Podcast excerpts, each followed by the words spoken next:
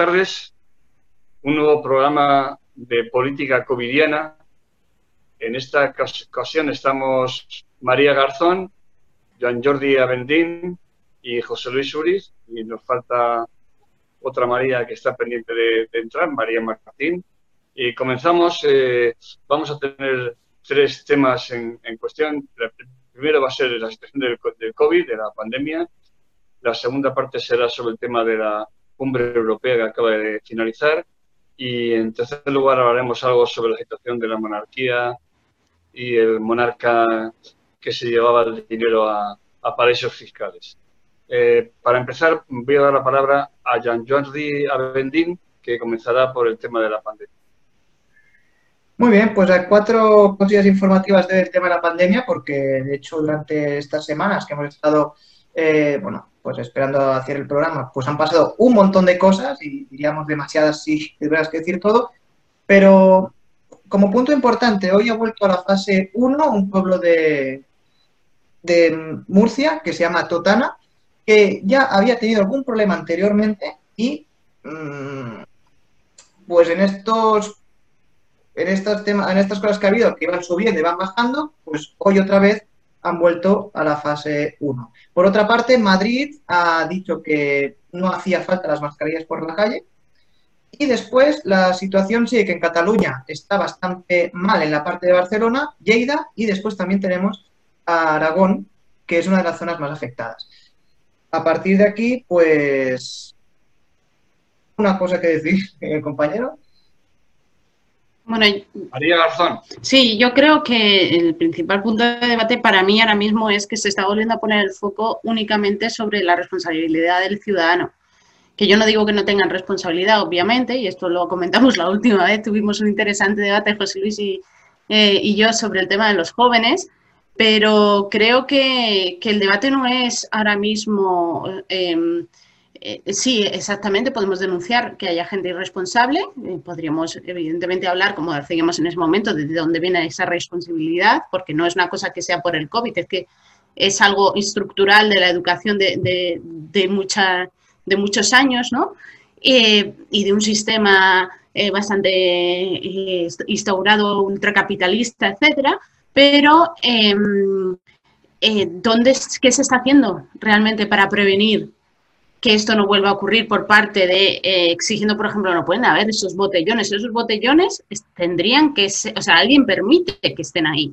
Porque digo yo que, y, soy, y yo sé perfectamente que mientras, por ejemplo, se estaba en el estado de alarma, las eh, fuerzas y cuerpos de seguridad estaban continuamente pendientes de que no se saltaran eh, los estados de alarma, de que la gente siguiera las normas.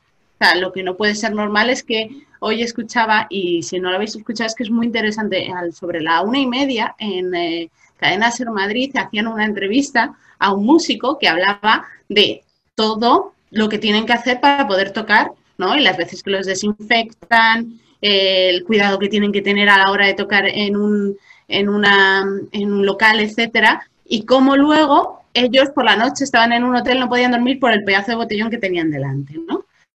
Entonces, eh, eso también, por un lado, las medidas punitivas habrá que, eh, o por lo menos las vigilantes en cuanto a la sociedad, y luego, mientras estamos hablando de la responsabilidad de las personas, ¿por qué no ponemos el foco sobre por qué, eh, o sea, sobre qué se está haciendo, por ejemplo, en cuestiones como reforzamiento de la sanidad pública, reforzamiento de preparación de, de, los espacios públicos como escuelas, etcétera, que no se está se está volviendo a dejar o por lo menos no se sabe lo que se está haciendo, ¿no? Porque yo insisto, ahora mismo al principio de la pandemia decíamos, no, esto es una gripe, tal, cuando no sabíamos lo que era, ¿no? Ahora mismo se están dando casos asintomáticos o de baja carga vírica, etcétera, que a priori, pues bueno, eh, sería lo normal que hubiéramos esperado, pero en, septiembre, cuando bajan las temperaturas, todos los expertos dicen que esto puede ser igual o peor que lo que ya había. Entonces, mi pregunta es, ¿qué se está haciendo desde los poderes públicos? Primero para controlar esto que está pasando ahora y después para reforzar los servicios públicos. Bueno, yo ya, ya sabéis lo que opino porque lo, suelo escribir y lo llevo opinando hace pues tres meses desde que empezó eh, la primera fase de desconfinamiento. Yo creo que aquí hay una responsabilidad institucional y hay una responsabilidad social. Y, ambos tienen una responsabilidad que cumplir y, por tanto, unas obligaciones. Porque hay dos elementos, como en casi todas las cuestiones, a, tener en cuenta, el estructural y el coyuntural. El estructural es que en los dos sistemas que hay respecto a esto, que es erradicar definitivamente el virus, que es el que ha optado, por ejemplo, China, sobre todo en, Oriente, ¿no? Y el occidental, el de la Unión Europea en concreto, que es convivir con el virus. O sea, se convive con el, virus para evitar que la economía se deteriore. En mi opinión es un error. Yo creo que al final está afectando a la economía y además está afectando a la salud. O sea, es una, es una vía, en mi opinión, equivocada, pero bueno, ya es la vía que se ha optado y, por ahí va la cuestión. Entonces queda la responsabilidad institucional y la, y la social. Institucional, efectivamente, coincido contigo de que creo que eh, los poderes públicos pues les está faltando valor a la hora de, de aplicar la, política punitiva. ¿no? Yo, yo vivo en un pueblo que gobierna Herri Batasuna o Bildu, que se llama Bildu ahora, y claro, la palabra represión les da sarpullidos, ¿no? Pero lamentablemente cuando nos jugamos la salud y la vida, en muchos casos, sobre todo los mayores, pues hay que actuar también represivamente, porque en Barcelona, por ejemplo, se recomendó no salir de la ciudad y el fin de semana pasado salieron 450.000 vehículos, que son un 10% apenas menos que el año pasado. Entonces, no, vivimos en una sociedad que las recomendaciones y, los, y la cuestión dialéctica no funcionan solo funciona la vía represiva. Pasó con el tema del tráfico hasta que no se impusieron medidas contundentes de multas, especialmente, por ejemplo, con el tema de la velocidad, con el tema de eh, manejar el, móvil en, conduciendo, etcétera, no ha habido manera de acabar con esas prácticas incívicas, ¿no? Y aquí está pasando lo mismo. Entonces, no vale con hacer llamamientos al civismo, a que la gente cumpla, porque la gente no cumple. Si no hay pala. O sea, lo del palo y la zanahoria que inventaron, inventaron los, los americanos, los yanquis, ¿no? Ya sé que eso es conflicto.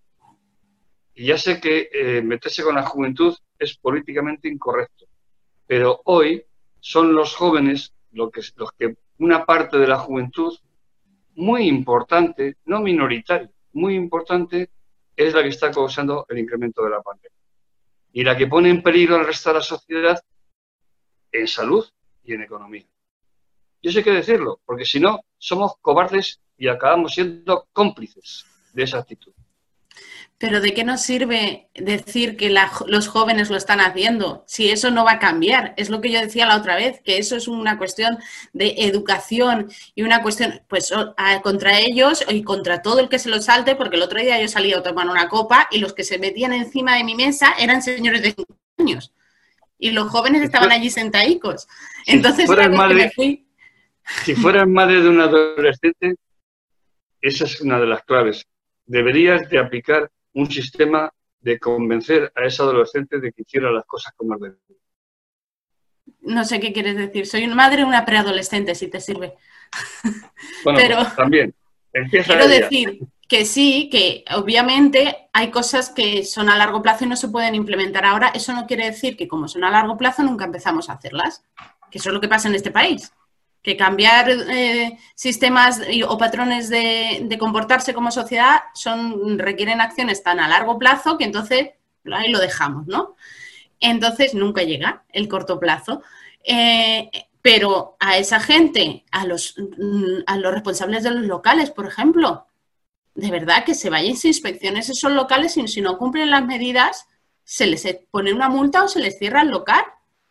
Y luego, o sea, punitivas sí, pero no olvidarte de las estructurales que hay que ir poniendo en marcha. Y, pero insisto, es que estamos hablando del comportamiento social de la gente, pero no estamos hablando de si las autoridades están poniendo las pilas o no de cara a lo que viene. Joan, y bueno, yo como, como joven, porque no me he sentido aludido, pero un poco sí. Eh, yo creo que es muy importante resaltar lo del tema de parte de los jóvenes, porque, por ejemplo, eh, conozco mucha gente también de, mi edad, amigos míos, que sí que lo están haciendo bien. También es verdad que durante la pandemia los jóvenes lo hicieron muy bien, pero ahora que les han dejado salir, muchos, no todos, pero muchos, se han ido un poco de, de mal y con el perdón de la olla. Pero básicamente había una encuesta, que ya os la buscaré porque no tengo los datos aquí, lo siento, que decía que el 85% de los jóvenes de España habían eh, hecho caso de las recomendaciones durante el confinamiento. Sí que es verdad que hay una parte, que es la que dice José Luis, que sí que estoy de acuerdo, que este 85% llegamos a esa cifra porque había multas y porque se controlaba bastante a la población. Ahora se ha dejado mucha manda ancha. También es verdad, por ejemplo, que en las mañanas, ejemplo mío, que a lo mejor no sé si habéis vivido vosotros, ¿eh? voy a un bar a hacer, bueno, a tomar el café y hoy estaba lleno de gente. Claro, eso también se deja hacer. Si al final también la gente, mucha gente, yo creo que la mayoritaria, está haciendo lo que le dejan hacer. Y cuando les paras de alguna forma u otra, no lo hacen. A lo mejor aquí habría de haber un gobierno que diría, mira, ahora o, que no tenía que haber parado. Seguir con las, con las precauciones. A lo mejor no tan bestia como durante el confinamiento, pero un poquito sí, porque es que si no, esto se va a volver a, a venir un rebrote y, hay algo peor que un confinamiento que son dos, como dijo el otro día un político en el Congreso. Sí, mira, hay, tengo, hay un ejemplo en el tema concretamente de Navarra, ¿no? Eh, los Sanfermines, ¿no? Se dijeron, se suspenden los Sanfermines. Entonces alguien alguien se inventó lo de los no Sanfermines. O sea, hacer lo mismo, pero en no Sanfermines, en vez de Sanfermines. Bueno, pues no. Yo me, he hinchado a decirlo en las redes sociales, me han llovido castañazos como, como torres de Pisa. O sea, no es que no hay fiesta. No la hay. No es que hemos cambiado de nombre y en vez de llamarse Sanfermines ahora se llama no Sanfermines, pero hacemos lo mismo. No, no, es que simplemente no hay. Y ahora tenemos un problema que es entra, entra agosto. Y entran las fiestas de los pueblos, que la mayor parte las están suspendiendo. Ahora tenemos el domingo el pueblo más importante de Navarra que es Bueno, pues se han suspendido las fiestas. Bueno, pues se han suspendido. A ver, chavales, se han suspendido. Bueno, chavales y menos chavales, porque también hay de los otros. ¿eh? Se han suspendido significa que no hay fiestas. Porque nos estamos jugando no solo la salud, nos estamos jugando la economía, porque claro, en Totana hoy hay un problema grave porque todos los comercios, todos los bares, todos los restaurantes de Totana van a sufrir un palo, en muchos casos probablemente irremediable, ¿no? Entonces, esos son puestos de trabajo también. Probablemente muchos de jóvenes. O sea, que también se están jugando su propio puesto de trabajo. Entonces, eso no se puede consentir y hay que ser contundente, porque yo lo que creo, ahora los medios de comunicación han, cambiado, efectivamente, han cambiado. Pero yo escucho a, las, a las autoridades con ese miedo a meterse, hay que ser políticamente incorrecto, no me no, hay que ser políticamente incorrecto. Y hay que decirles, chavales, y menos chavales, lo que hacéis está provocando problemas que nos pueden llevar de nuevo al confinamiento. Sí, pero esto es como traer muertes y mm. ingresos en las, en las UCIs. Y si llegan a tus abuelos, ese abuelo puede morir y te conviertes en homicida, en homicida. Y los buenistas que no son capaces de decirle las cosas por su nombre se convierten en cómplices. Y creo que hay que decirlo, hay que decirlo. Ya, pero yo lo que estoy diciendo es que esas mismas autoridades tienen que hacerse responsables. Mira, si tomamos el símil de los niños o de los padres. Yo soy más de eh, quién tiene, o sea, hasta dónde llega la responsabilidad individual y hasta dónde llega la responsabilidad, por ejemplo, del que sería el, es muy paternalista, pero las autoridades tienen que velar por la salud de todos. Bueno, no es solo que malo eres, que malo eres, que malo eres, que lo podrían decir es, no, no, es que como eres malo, hay unos límites que son unas sanciones y yo voy a hacer todo lo, que tenga que hacer para que tú cumplas la normativa dentro de, una, de unas eh, condiciones que respeten tus derechos, garantistas, etcétera. Pero el Estado de Derecho es eso, es que hay deberes y hay, hay derechos y hay deberes. Pero no puedo únicamente, eh, no podría tampoco decir únicamente qué mal, mira qué mal se portan. Porque entonces es que no van a dejar de portarse mal. Porque si no hay límites, si no hay consecuencias, pues muy bien. Y entonces a mí lo que me da mucha rabia es que los medios de comunicación solo ponen el foco sobre el comportamiento social o individual de las personas. Perdona, eh, todos los políticos están haciendo, todos los que están en un puesto de poder están haciendo todo lo que pueden para evitar esto. ¿O se está abriendo la mano, como decimos, con la hostelería? ¿Por qué está el ocio nocturno abierto? ¿En qué que, además está abierto, que no entiendo para qué, porque, eh, mira lo absurdo que es para mí. No se puede bailar porque se creen que si, te que si bailas tal, pero claro, no entienden que si tú te cueces, también te, te rejuntas. O sea, el baile no es el demonio, sino el hecho de pues que la gente cuando bebe se desinhibe y se junta. una, cuestión, María, eh, y yo tengo mucha relación con eso. Eh, el ocio nocturno no solamente es eso. Por ejemplo, la cultura, por ejemplo, los cantantes, los grupos, o sea, ese sector está absolutamente paralizado por culpa de esto. Y creo que forma parte de ese ocio nocturno. O sea, no todo es ocio de bailar en una discoteca. Sí, sí.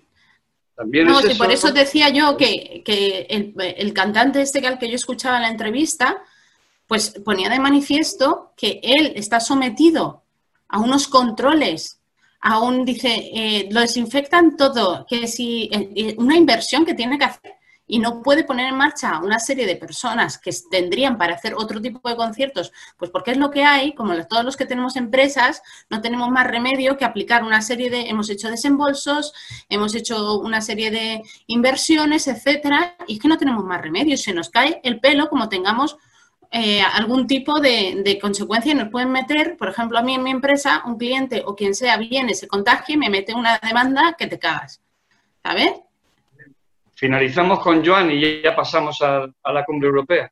Vale, eh, una cosa que, has dicho tú, que es el tema de, contarlo, es importante, pero lo mezclaría también un poco con lo que ha dicho María. Es decir, contarle a la gente joven, a lo mejor de forma tan bestia como has comentado tú, pero explicarles, comentarles de que, mira, que vuestro comportamiento no es bueno y eso puede hacer que vuestros padres se queden sin trabajo o que tú mismo te quedes sin trabajo. Creo que una buena forma de intentar que muchas personas o mucha gente joven entienda que salir de fiesta no es lo mejor en estos momentos es contar que es contarle a esa persona joven que le puede afectar de forma a lo mejor a largo término o corto, depende de cómo. Eh, es como que, que se sienta, ese joven, que se sienta como que a lo mejor forma parte de que si él hace una pequeña acción puede ayudar. Hacer un poco propositivo. Porque conozco lo, bueno, la gente que conozco que está más en cuidado con estas cosas y que se cuida más es gente que le afecta directamente. Por entonces decirle joven que esto afecta, que de forma un poco egoísta, que vea que a lo mejor, pues si se comporta bien, puede tener más futuro. Bien, bueno, si queréis, como seguiremos la semana que viene hablando de lo mismo, pasamos al tema de la, cumbre europea que acaba de terminar el pasado lunes y le doy la palabra a María para empezar este debate.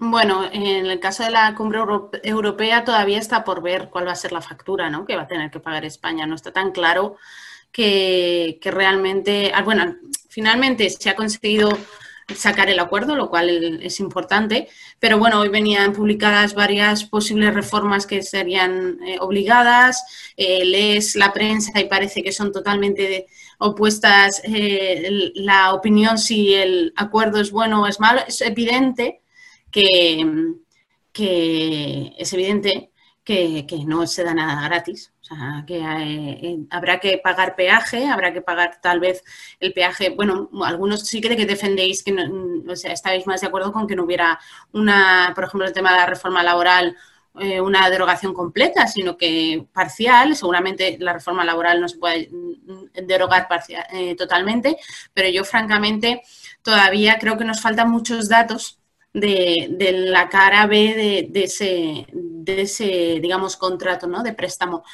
Y a mí me preocupa si vamos a saberlo, la ciudadanía realmente, porque como en esta sociedad o eres blanco, o, sea, todo es blanco, todo es negro, pero nadie te, se posiciona lo suficientemente en el centro con responsabilidad para darte todos los datos, bueno, eh, veremos. A ver, no sé qué opináis vosotros o si tenéis alguna percepción un poco más positiva en ese sentido.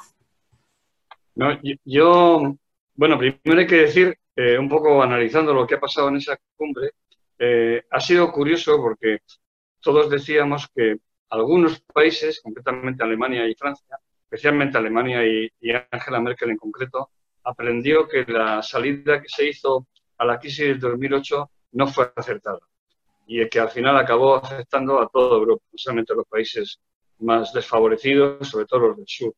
Entonces creo que en esta ocasión, afortunadamente, han adoptado una posición radicalmente diferente. Pero mira por dónde hemos encontrado que han aparecido lo que ahora se denominan países frugales, que son especialmente del norte, liderados por, por Holanda. Curiosamente, Holanda, un país que es paraíso fiscal en Europa, junto con Irlanda y con Malta, lo cual me parece lamentable, pero lo primero que tiene que hacer Holanda es callarse porque está cometiendo una casi una ilegalidad, siendo paraíso fiscal y luego no le da no le da autoridad para, para dirigir lo que ha dirigido, ¿no? Pero bueno, han salido esos países que son los que han entorpecido la, la cumbre, ¿no?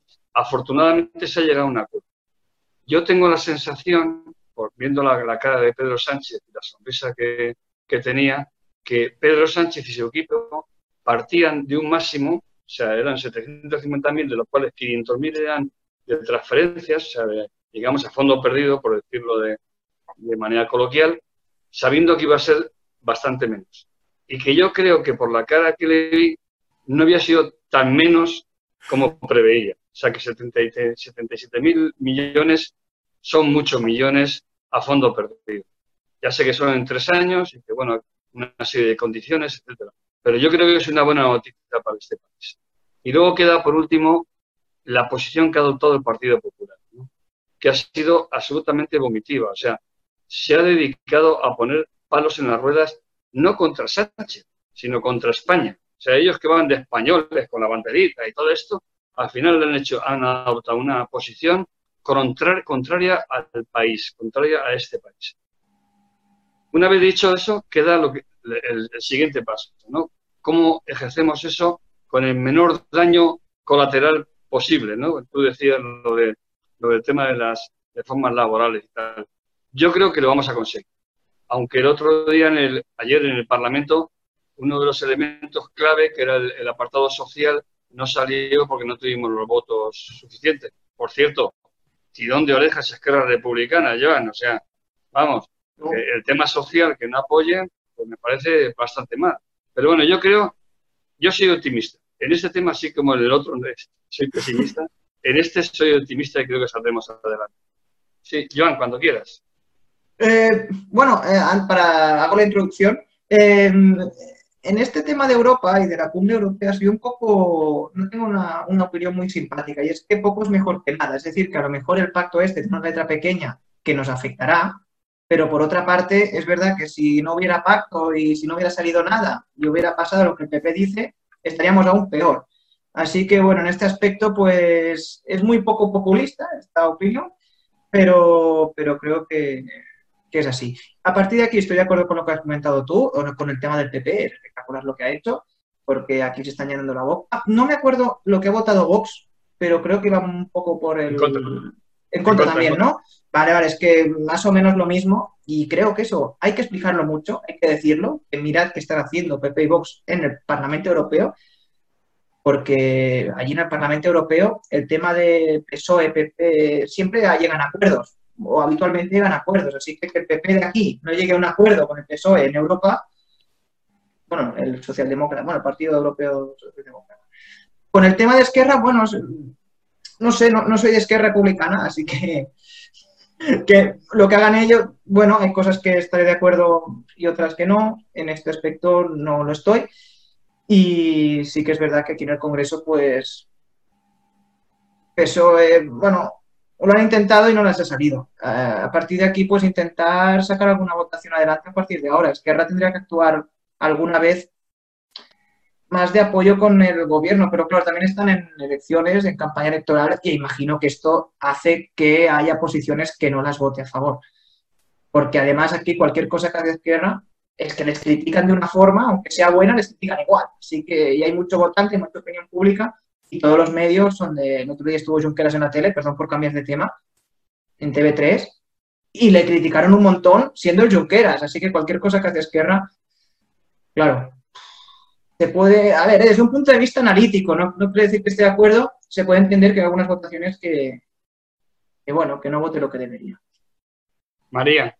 Sí, bueno, es que siempre hablamos de lo mismo, ¿no? De que al final mm, echamos en falta políticos que tengan claro unos objetivos y unas, un ideario y tal y lo sigan a rajatabla independientemente porque realmente creen en ello y creen que es lo mejor para la ciudadanía y lo sigan adelante, sigan adelante con ello independientemente de si es popular o, o no es popular o si les van a dar más o menos votos o si están en campaña electoral o no. Entonces, esa coherencia hace mucho que yo creo que no se ve, ¿no? En, términos generales. A mí, eh, hombre, lo que ha hecho el Partido Popular es genial porque lo oposición pura y dura de la suya, de negar, de efectivamente, de ir contra España durante toda la negociación y cuando eh, se acaba con el acuerdo, bueno, es que los populares europeos han hecho un gran trabajo. ¿no? Así que parece que lo han ganado ellos, ¿no? El, acuerdo. Entonces, estos van cambiando según les apetezca eh, el, discurso para adaptarse precisamente a que ahora sí parece ser lo que decía, ¿no? Que parece ser que la opinión mayoritaria es positiva, bueno, no es lo que esperábamos, pero más da una piedra, ¿sabes? Bueno, pues aquí también hemos tenido mucho que ver nuestros compañeros europeos, ¿no? Entonces, eh, eh, pero en definitiva es la falta de coherencia, ¿no? Que se ve siempre, siempre, siempre en la, clase política actual. Yo creo que ahora sí que es verdad que, como decía José Luis, hay que bajar las expectativas un poco. Eh, por ejemplo, en posiciones de izquierda o de izquierda fuertes, es decir, en lo social importantísimo, tal, no sé qué, pero hay que ser un poco realistas, si cabe más realistas que nunca, con lo que tienes, para construir ese estado social, ¿no? Eh, y ahora mismo no es el momento de ponerse exquisitos a la hora de las votaciones o de apoyar o no una serie de, cuestiones. Obviamente tú marcarás tus líneas rojas, pero a lo mejor algunas que eran rojas pueden pasar a naranja y ya llegarás otra vez a poner las rojas. Yo, hay, una cuestión eh, que, que, pongo encima de la mesa, ¿no? Y es que han pasado las elecciones gallegas y las elecciones vascas, ya solo nos quedan las catalanas, que a mí me gustaría que fueran cuanto antes, y luego ya tendríamos por delante prácticamente tres años sin elecciones, lo cual significa que ahí se pueden hacer grandes cosas. En concreto, una que a mí me parece vital, que es acabar con las tensiones centro-periferia, o sea, acabar con las tensiones con Cataluña y sobre todo con, con Euskadi también, o sea, Cataluña y con Euskadi. Y luego yo creo que este, este acuerdo de la, de la cumbre europea nos viene fantásticamente bien. Los países más beneficiados ha sido primero Italia y después España. Y eso hay que reconocerlo. O sea, por más que digamos que, bueno, que se bajó, se han bajado 5.000 millones, bueno, se han bajado 5.000 millones, pero nos quedan 77.000. O sea que yo creo que eso es fundamental. Es, es, es, una cifra importantísima, es un plan Marshall de muchísimo cuidado haciéndolo bien, si somos capaces de hacerlo bien. ¿Que no vamos a tener el Partido Popular? Yo creo que me da la sensación de que el gobierno lo, tiene asumido eso. O sea, el gobierno tiene asumido que el PP ha optado por la vía Vox, por ser, eh, digamos, compañero de camino de, Vox y que no va, no va a colaborar. Entonces nos queda convencer a Esquerra Republicana. Claro, a Esquerra Republicana, como decía Joan, hasta que no lleguen las elecciones catalanas, va a ser complicado, ¿no? Pero yo lo hablaría previamente. Diría, bueno, entendemos, si yo fuera Pedro Sánchez, hablaría con Junquera y le diría, entendemos que hasta las elecciones vuestras no vais a poder mover ficha de manera importante, pero que tengamos un compromiso de a partir de entonces que tengamos los votos suficientes. Ahora viene el presupuesto. Yo sé que Pedro Sánchez tiene la idea de buscar los votos de ciudadanos, que los van a tener, y nos va a faltar también los de Esquerra, ¿no? Sería fundamental que hiciéramos unos presupuestos cuanto antes.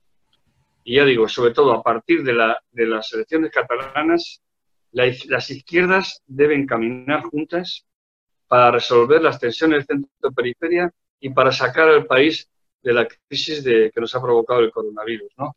Tenemos una inyección muy importante a fondo perdido. Tenemos incluso los créditos también, que son 70.000 entonces tenemos, no, 60 y mil, son 140.000 en total. Es una cantidad brutal de dinero. Entonces, vamos a hacerlo bien. Las izquierdas tienen que hacerlo bien. Y además yo les exigiría máxima transparencia y honestidad para que así no haya ninguna cabida, o sea, que si el impacto tiene que ser ahora, que lo sea, en bajada de popularidad, en que se te enfade la gente, en que no sé qué, bueno, pues más vale quitar la tirita y decir, oye, que esto va a suponer esto, esto, esto, vamos a ver cómo lo hacemos, pero esto es transparencia y tal. Y ustedes pueden hacer ese control ciudadano y así evito que no haya, en cierta manera, toda esta prensa que va a estar echando mierda, todos estos políticos. Lo que pasa es que a veces falta la transparencia y falta la honestidad. Y decir, pues mira, pues es una, no es lo que esperábamos, pero esto es lo que. Y de esa manera ya demostrar que por lo menos te lo estás tomando en serio, ¿no? Que, a veces es que les cuesta un poquito, eh, incluso de decir, pues en esto me he equivocado no, o no he conseguido el objetivo, porque además es algo donde tú tienes tu ámbito de acción responsable de todo lo que haga todo, todos los, países europeos, ¿no? Pues ya está. Y es importante... Cierra, cierra, Joan, y luego ya nos metemos con la monarquía. Vale.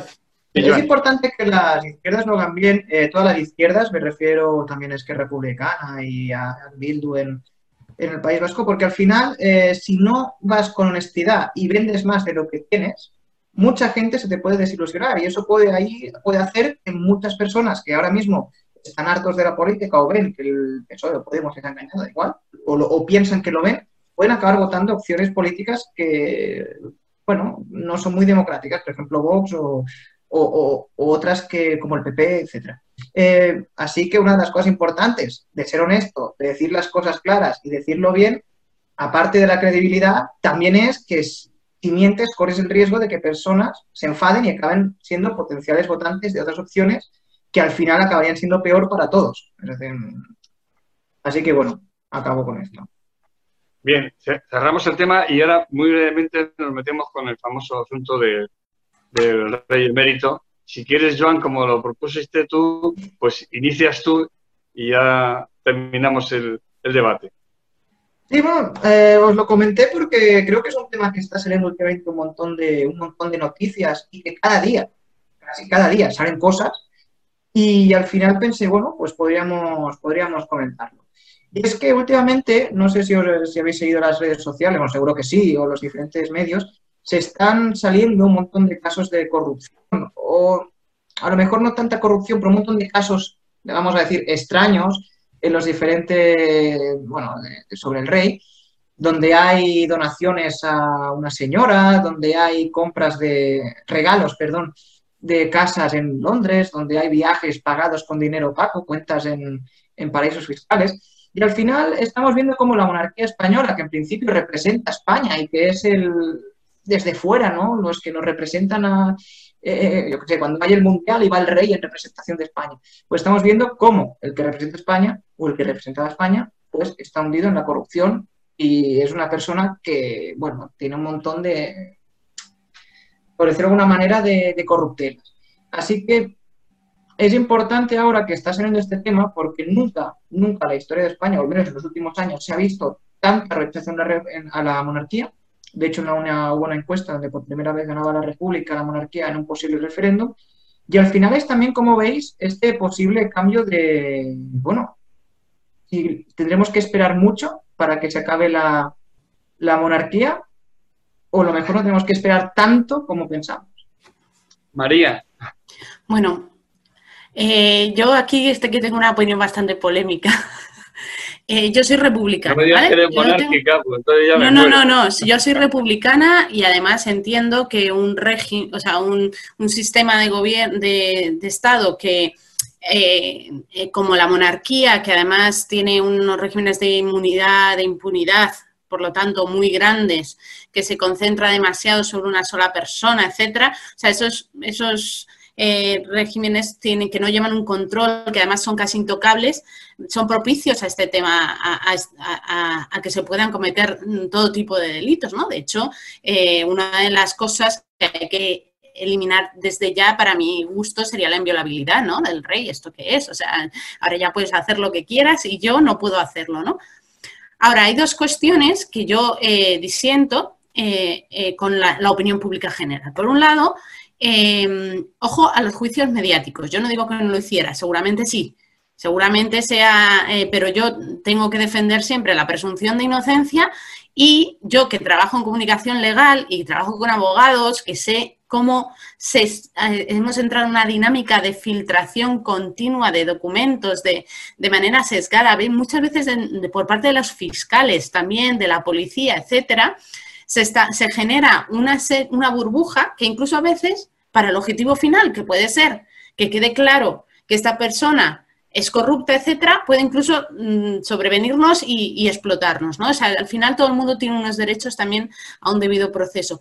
Y después, eh, o sea, por eso yo soy muy cautelosa en cuanto a, a, seguir, montarme en la ola mediática. Y después creo que el objetivo de hacer caer la monarquía o de cambiar, hacerla caer queda muy revolucionario, pero de cambiar el, el sistema eh, no se va a conseguir siempre que cuando si entramos en un, ahora que se habla del tema, vamos a, es algo mucho más complejo.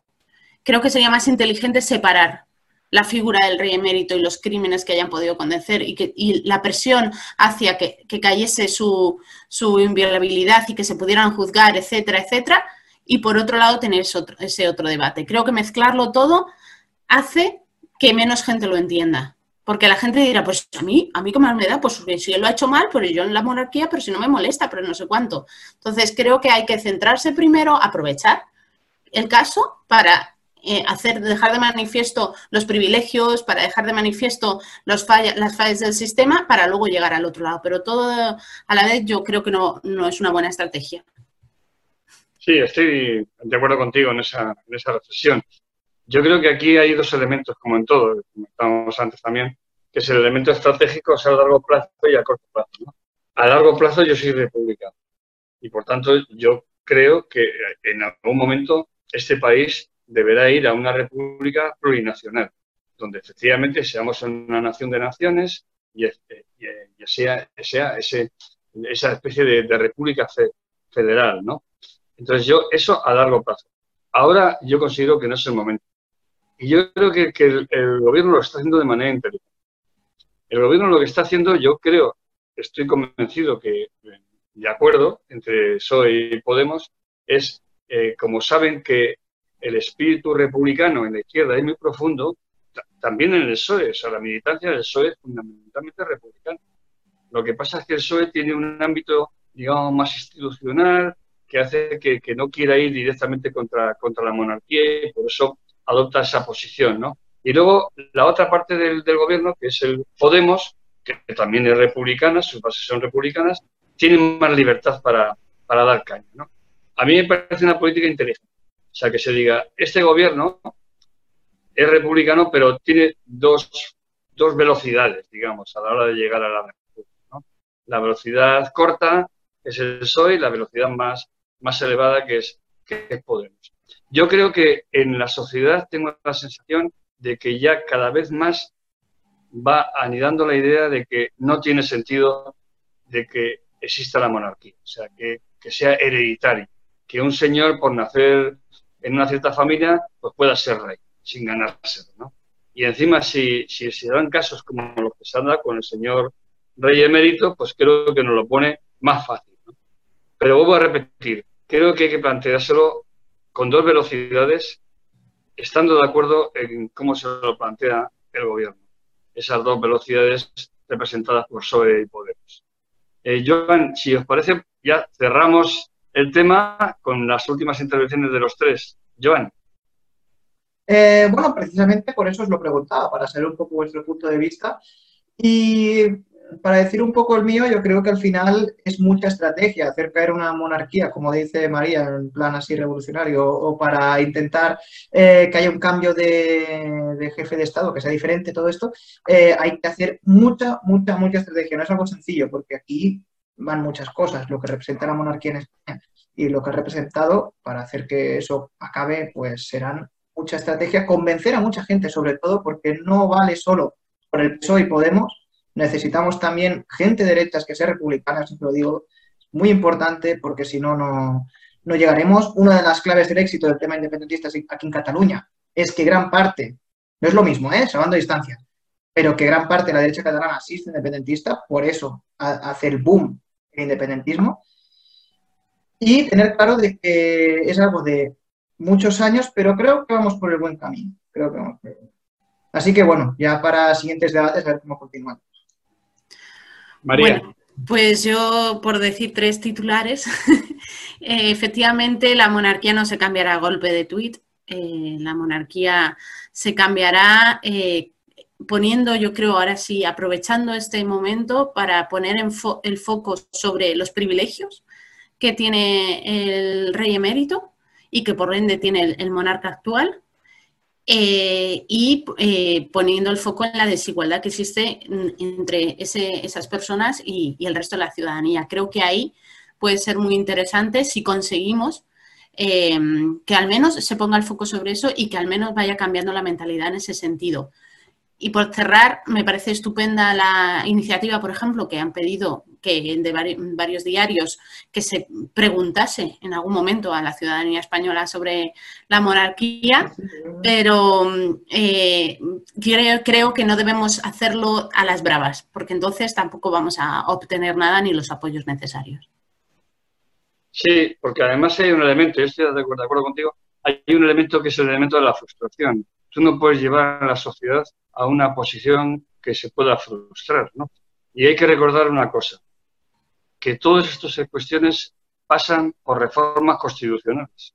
Y las reformas constitucionales, los padres de la Constitución, dejaron muy claro que tenían que ser por dos tercios del Congreso y, y, del Senado. ¿no? Entonces, para conseguir dos tercios del Congreso y del Senado, pues nos faltan unas cuantas estaciones. ¿no?